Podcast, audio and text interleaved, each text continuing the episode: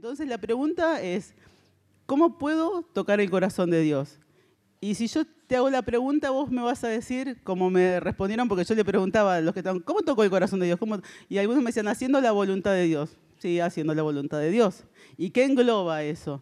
Y alguno dice, amando a mi prójimo. Listo, sí, amando a mi prójimo. Haciendo, sí, en realidad todo eso eh, estaría haciendo la voluntad de Dios, pero como que hacer la voluntad de Dios es muy general, muy global.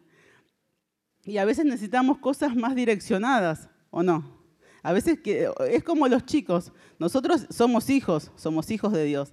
Y a nosotros, a nuestros hijos, cuando le tenemos que dar una directiva, le decimos, chicos, por favor, quiero que ordenen en la casa. ¿Y qué van a hacer? Van a acomodar una cosita, otra, pero si vos le decís, no, mira, eh, necesito que limpies los muebles, barras y tiendas tu cama, entonces ya sabemos puntualmente. ¿No? Los que somos papás sabemos que tenemos que direccionar, eh, ser específicos o no, porque si no, y si vos tirás algo así al azar, nadie se hace cargo en la casa. O sea, tenés que decirle, vos, vení, vos podés limpiar este mueble, sí, bueno, listo. Entonces como que, y a veces nosotros necesitamos eso, o por lo menos yo necesito eso a veces, ¿no? Em, ser direccionada específicamente.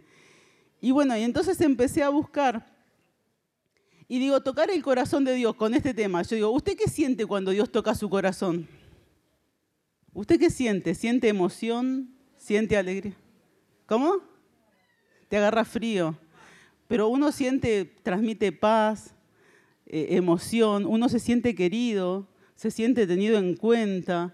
Un montón de sentimientos cuando Dios toca nuestro corazón. Y entonces, si nosotros tocamos el corazón de Dios, ¿será que también? Por algo Dios, cuando Jesús hizo todo lo que, los pasos que hizo, que como correspondía, Dios dijo, este es mi Hijo amado en quien yo tengo complacencia, ¿verdad? Porque en ese momento Jesús tocó el corazón de Dios. Entonces buscando, llegué a Miqueas 6, 6, y les voy a leer. Dice, ¿Con qué me presentaré ante Jehová y adoraré al Dios Altísimo?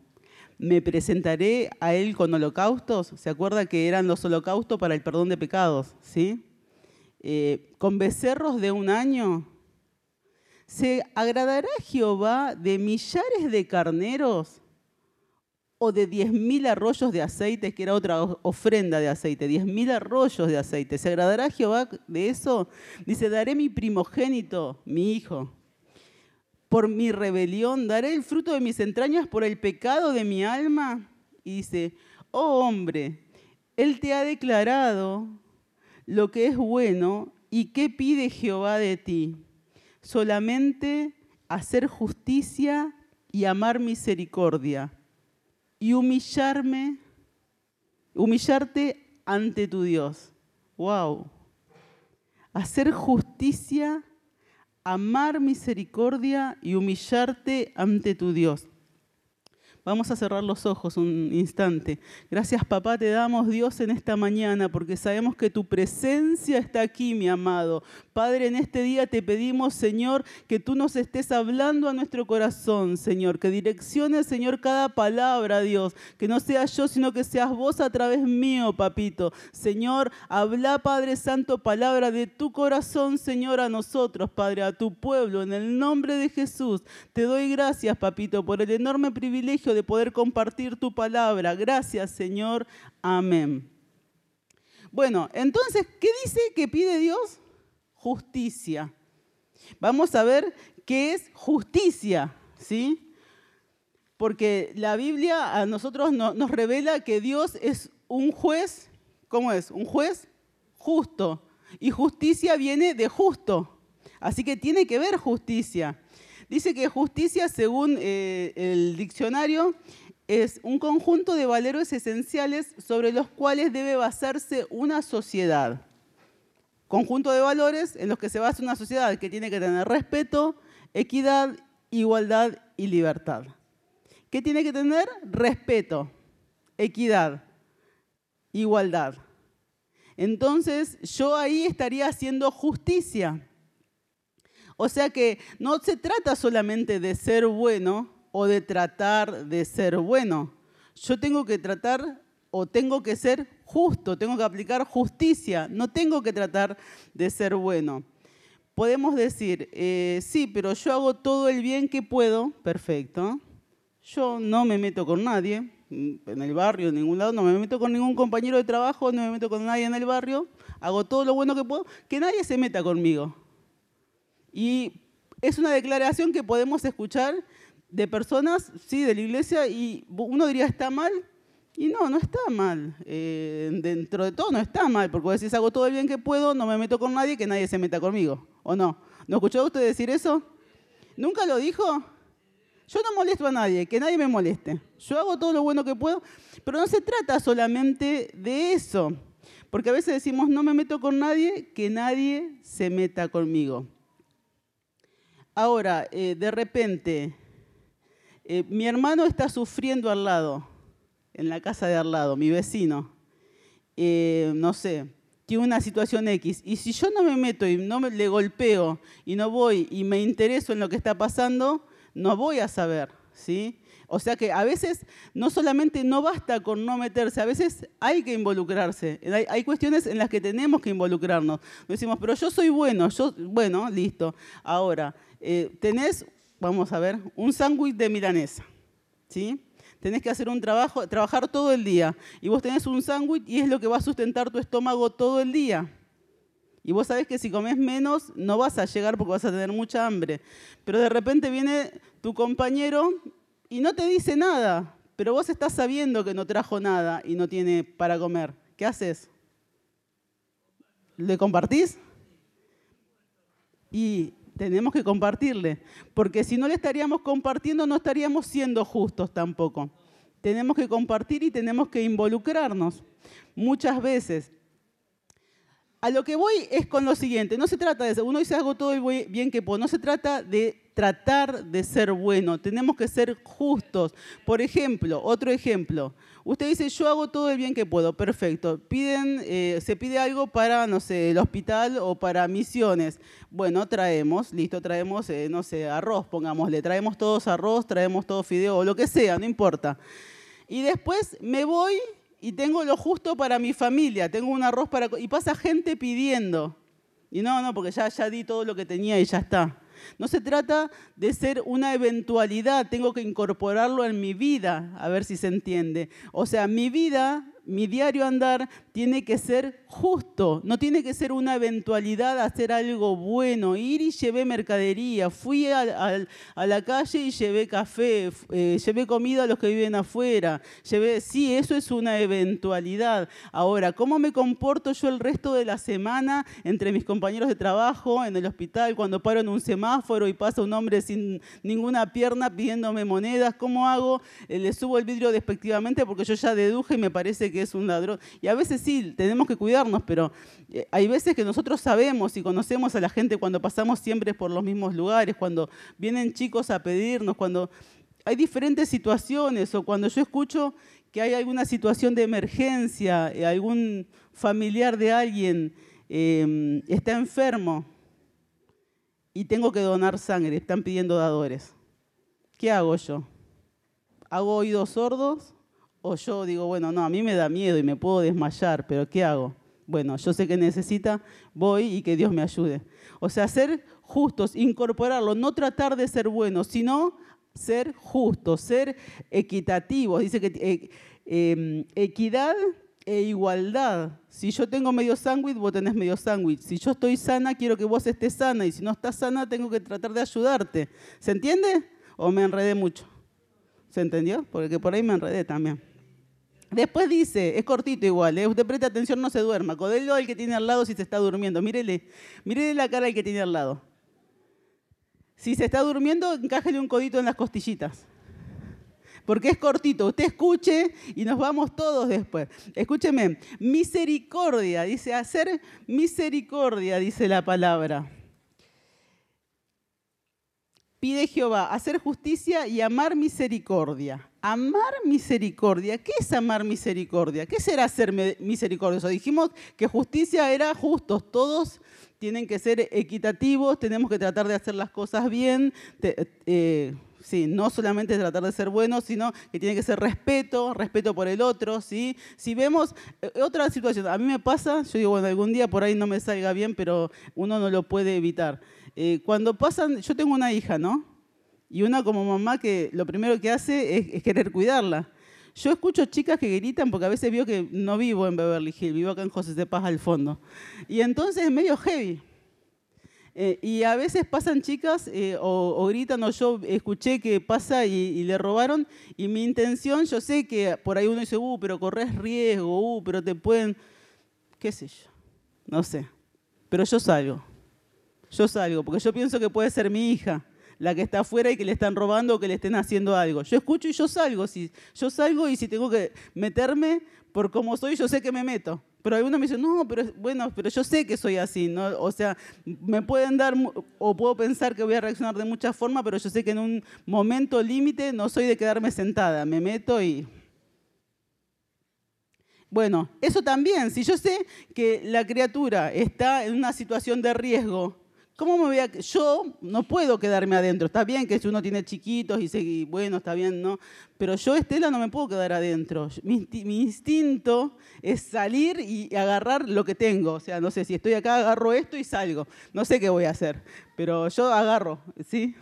Un sartén, lo que tengo y salgo. Misericordia. Nosotros podemos sentir, eh, dijimos, eh, pena por algo. Me dio pena Veo el video de Salta. ¿Cuántos vieron los videos como viven la gente en Salta? Y me da pena. ¿Te da pena? Sí, te da pena. Los nenes que están internados a lo mejor eh, y te da pena. Y sí, es un sentimiento que, que aflora de nosotros por el ver una situación que alguien está pasando. Pero no es lo mismo tener pena que tener misericordia. ¿Sí? Dice que misericordia es la inclinación a sentir compasión por los que sufren. ¿Sí? Uno siente compasión, sí, pero dice, y ofrecerles ayuda. No es solamente sentir pena o que me duela lo que está pasando, sino es que yo tengo que ponerme en acción, ¿sí? Y ofrecerle ayuda. No sé, eh, qué sé yo, la situación que se le ocurra. De repente en el hospital ahí que sube Mónica fotos de los nenes, ¿no? Siempre están los nenes pasando situaciones con cáncer, mal, un montón. Y de repente, no sé, se nos ocurrió, no, se nos ocurrió a nosotros, pero supongamos, se ocurrió ir a ser payasos. Uh, qué bueno, ir a pasarles el mal momento, ayudarles a distraerse, eh, no sé, hacer cualquier cosa que lo ayude al otro a poder modificar la situación en la que está atravesando o aliviarle en algo esa situación que está atravesando. Esa es la misericordia. La misericordia es la compasión que yo tengo, pero la ayuda que yo puedo ofrecerle para tratar de revertir esa situación.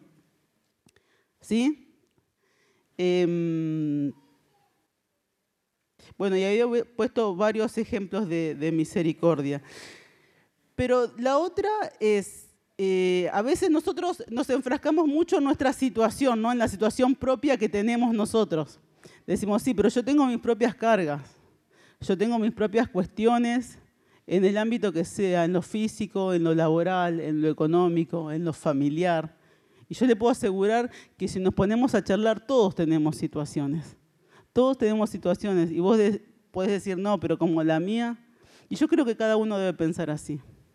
La situación de cada uno es grande y fuerte para cada uno. Y comparada con la del otro, uno dice, no, no, la mía es más fuerte, más grande. Todos tenemos situaciones, pero a veces es poder salir de, nuestro metro cuadrado. Porque supóngase que nosotros y nuestra situación es un metro cuadrado. Si yo salgo de mi metro cuadrado, está el otro. Es poder salir de nuestra situación y ir y ver más allá de donde estamos parados, ¿sí? Y la otra cosa que dice, eh, que pide Dios, es humillarte ante tu Dios. Humillarte. Yo no me humillo ante nadie. A mí no me doblega nadie. A mí no me manda nadie. Yo me mando sola porque yo y yo. Y humillarte ante tu Dios es terrible. Yo era una de esas que no me manda nadie. Yo no me doblegaba ante nadie hasta que conocí a Cristo. Yo digo, mis rodillas se doblan delante de Él, delante de Él. Y no, me importa nada. Y, yo soy muy literal y los que me conocen saben que yo, ah, yo quiero hacer esto y, y, no me importa nada. Mis rodillas se doblan delante de Él. Yo decía, yo soy como el viento, yo soy como el viento. Ese es mi dicho. A mí no me manda nadie. ¿Sí? A mí me manda Cristo. Y si me tengo que humillar una y mil veces delante de Él, lo voy a hacer hasta el día que Él me venga a buscar. Hasta el día que Él me venga a buscar, yo me voy a humillar, porque entendí que humillarme y estar en su presencia es lo más precioso que me puede pasar, es lo más valioso y lo más sabio que puedo hacer, es humillarme delante de Él. Cuando uno se humilla en la presencia de Dios, dice que se abre automáticamente un canal de comunicación vía directa con el cielo.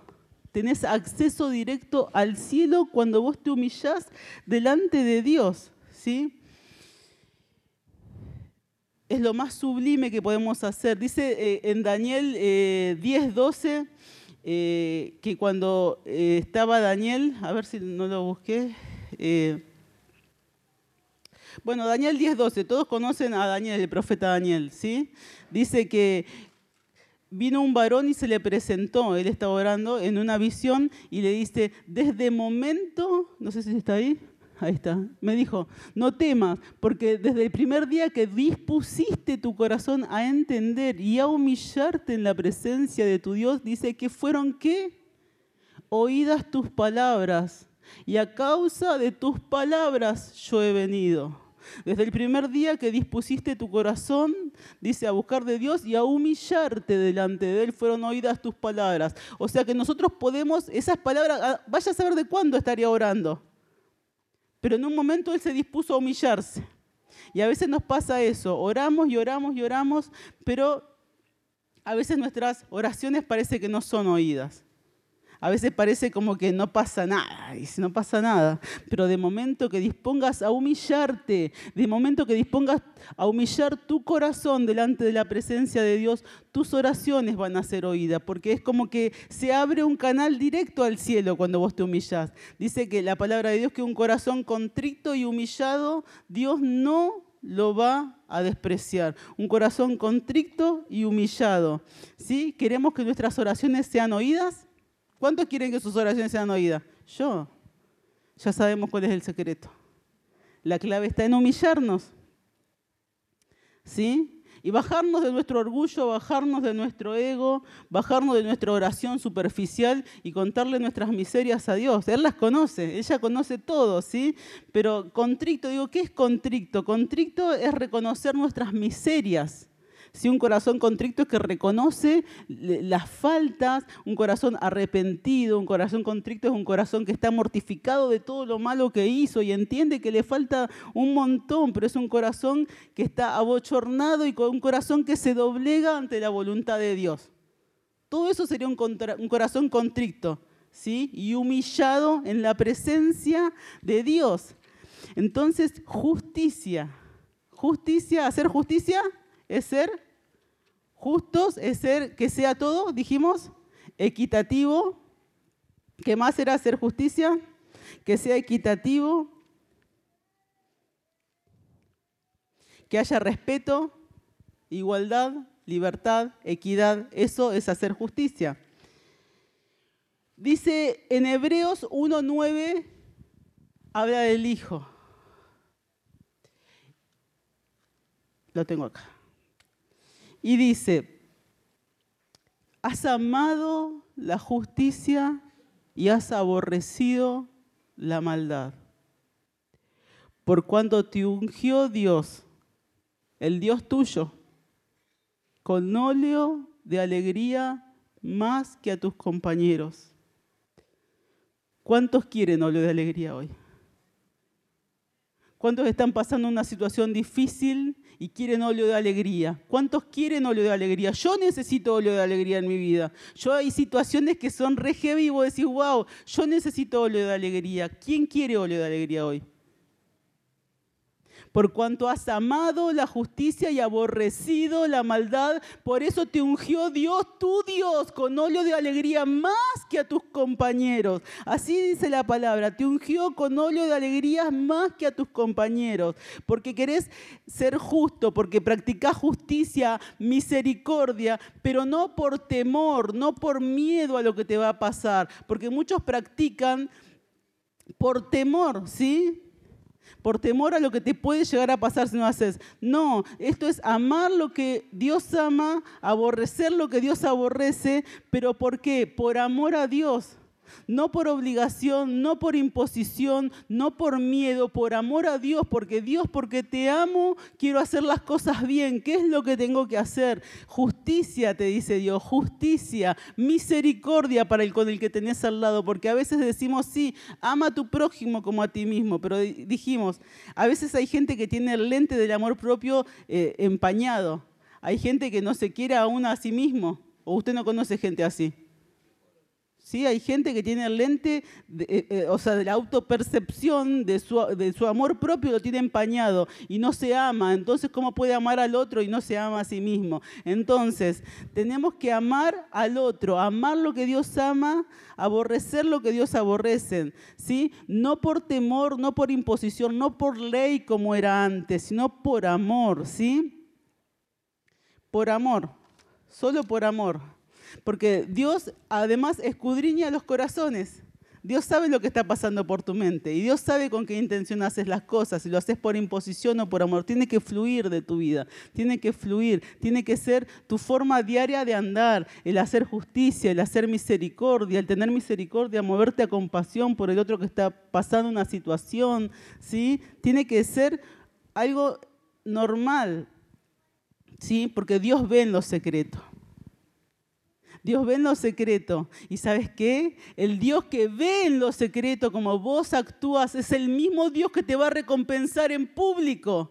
El Dios que ve en lo secreto es el Dios que recompensa en público. Por eso de repente hay una Ruth. Todos conocemos la historia de Ruth. Hay una Ruth en la Biblia que quedó viuda y ella tenía todo el derecho del mundo de irse a su parentela, a su casa, Moab, pero ella determina, ¿sí? Por misericordia, quedarse con su suegra, porque su suegra ya quedaba viuda, sin hijos y no tenía quien la mantuviera. Y ella por misericordia se quedó con su suegra. Movida a misericordia, en lo secreto, nadie sabía y ella no estaba obligada a hacer nada de eso. Pero ella, por su acción, por hacer eso en secreto, eso le valió estar en el árbol genealógico de Jesús. Eh, de eso determinó que Jesús fuera linaje de ella, de una moabita, de una mujer que ni siquiera tendría que por qué existir en la historia ¿sí? de, de la genealogía, pero ella ahí estaba, porque sus obras fueron recompensadas. Por cuanto has amado la justicia, papá te va a recompensar y te va a ungir con óleo de alegría. ¿Quién quiere óleo de alegría, óleo de gozo? Yo quiero óleo de alegría. Y si papá tiene y me pide justicia, y bueno, ¿qué, qué tenemos que hacer? es arremangarse, hermano, es empezar a examinarnos, es empezar a empezar a, torcer nuestro, que nuestro camino que estaba torcido, torcerlo, pero para enderezarlo, empezar a acomodar algunas cosas y que tenemos que empezar a fluir, a ser genuinos, tenemos que ser cristianos genuinos, no mediocres. Usted aléjese y, y deteste la mediocridad, no, no, tiene que ser genuino que donde usted ande, el que sea que... No, ¿quién, ¿a quién buscas a fulano? No, no, sí, tipazo, ¿eh? Un tipazo. ¿A quién que no, no diga, no, es un egoísta, vos no sabés. No, ese, no. Que no hablen así de usted. No, no, no. Usted tiene que reflejar a Cristo en su vida. Usted tiene que reflejar a Cristo. El que lo vea a usted tiene que ver a Cristo en su vida. Dijimos que Dios da cada uno, a cada uno conforme a sus obras, ¿sí? Y tiene recompensa. Dios tiene recompensa en este tiempo para aquellos que amen la justicia.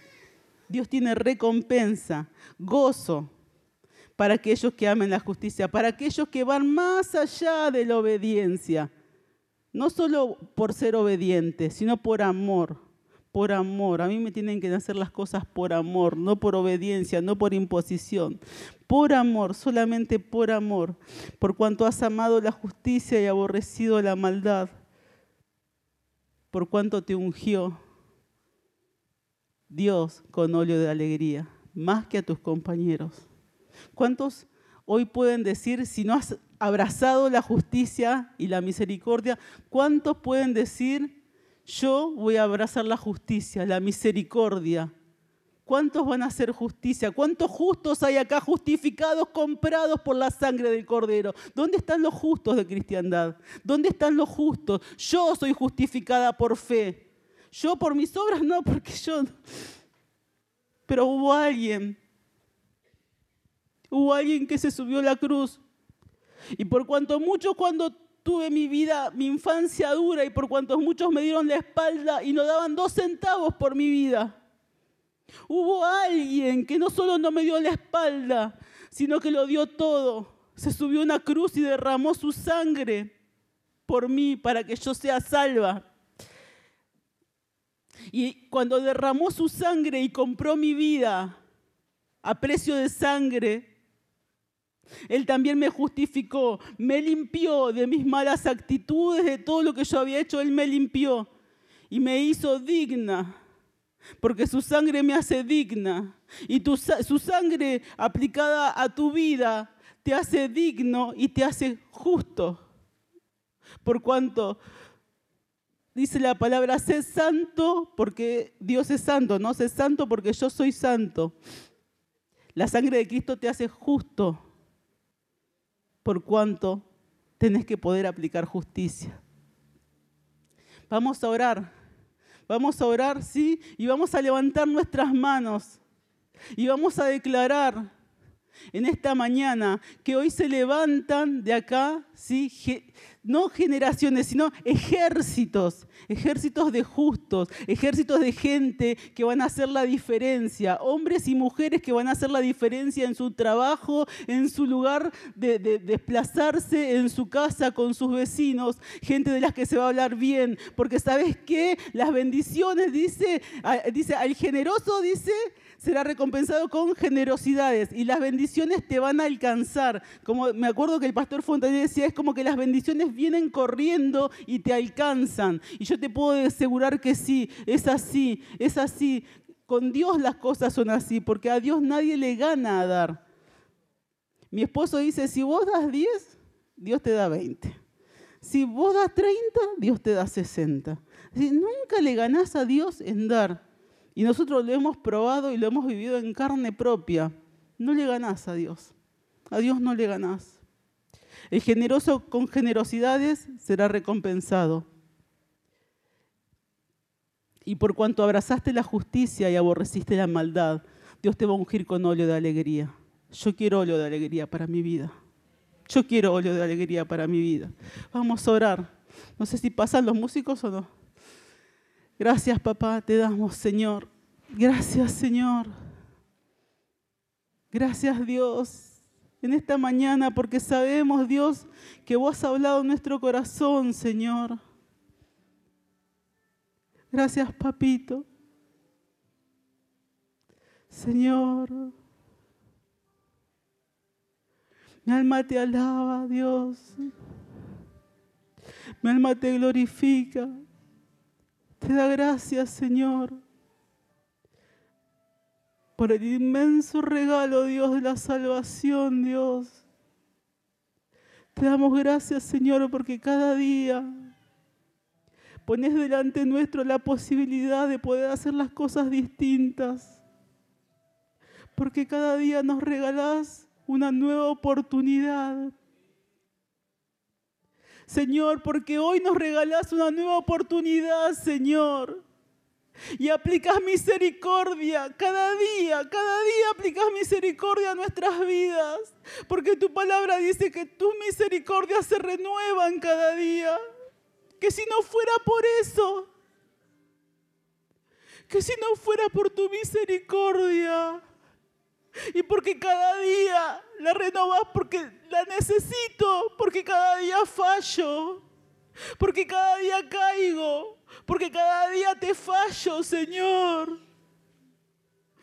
Te doy gracias por tu misericordia, por tu misericordia que nos limpia, por tu sangre que nos limpia, por tu sangre derramada en la cruz por mí, por cada uno de nosotros, que nos hace aceptos, que nos hace dignos, que nos hace limpios, que nos hace valiosos, porque nos hace valiosos. Porque cuando el mundo dice que no valemos nada, vos Dios venís y nos decís que valemos la sangre de tu Hijo. Que valemos la sangre de tu Hijo y que somos tus amados. Señor, ayúdanos Dios a portarnos y actuar, a caminar como tus amados, como tus muy valiosos, como tus hijos, aquellos justificados, aquellos comprados, aquellos lavados por la sangre. Señor, en esta mañana traemos nuestras vidas, nuestros corazones Padre, como decía la canción, aún nuestros errores, Señor, borrados. Borrados porque queremos servirte. Porque queremos tocar tu corazón, Señor. Borra nuestros errores y toma, Señor, como dice, lo puro que hay en nosotros, aunque es muy poquitito. Pero toma, Señor, lo puro y elimina, arranca todo aquello que no te sirve, aquello que no te agrada. Señor, yo quiero ser justa. Yo quiero ser justa, Señor. Papá, en esta mañana declaramos, Señor, que vos derramás sobre la vida de mis hermanos óleo, Padre Santo, de alegría donde había tristeza, donde había abandono, donde había melancolía, donde había depresión, Señor, las cosas cambian y vos derramás óleo de alegría porque no sos deudor de nadie. Por cuanto tu pueblo se dispone a humillarse, a buscar tu rostro, Dios, a buscar tu voluntad, Señor, vos oís Vos oís, vos oís desde el día que nos dispusimos a humillarnos, vos empezaste a oír, Señor. Hoy tu pueblo te busca con un corazón sincero, genuino y humillado, Señor, diciéndote, Padre Santo, te necesitamos y queremos ser dependientes de vos, 100% dependientes de vos, Señor, 100% dependiente. Decime, papito, lo que tengo que hacer. Decime, papito, dónde tengo que ir. Decime, papito, lo que debo, cómo debo comportarme en esta situación. ¿Qué decisión tomar? Quiero depender de vos y no quiero hacer nada por mi voluntad, papá, porque hacer tu voluntad, Dios me ha agradado, porque hacer tu voluntad me ha agradado. En el nombre de Jesús, Señor, yo declaro, papito, que va a haber un antes y un después, Señor, en la vida de mis hermanos que se determinan a buscar tu rostro de una forma distinta. Que va a haber un antes y un después en aquellos que determinan a aplicar justicia, misericordia, Dios. Va a haber un antes y un después, Señor. Te damos gracias, Dios. Sabemos, papito, que vos nos escuchás y sabemos que vos estás con nosotros. Y te damos gracias porque hablas a nuestro corazón. Gracias, Señor. Gracias, papito.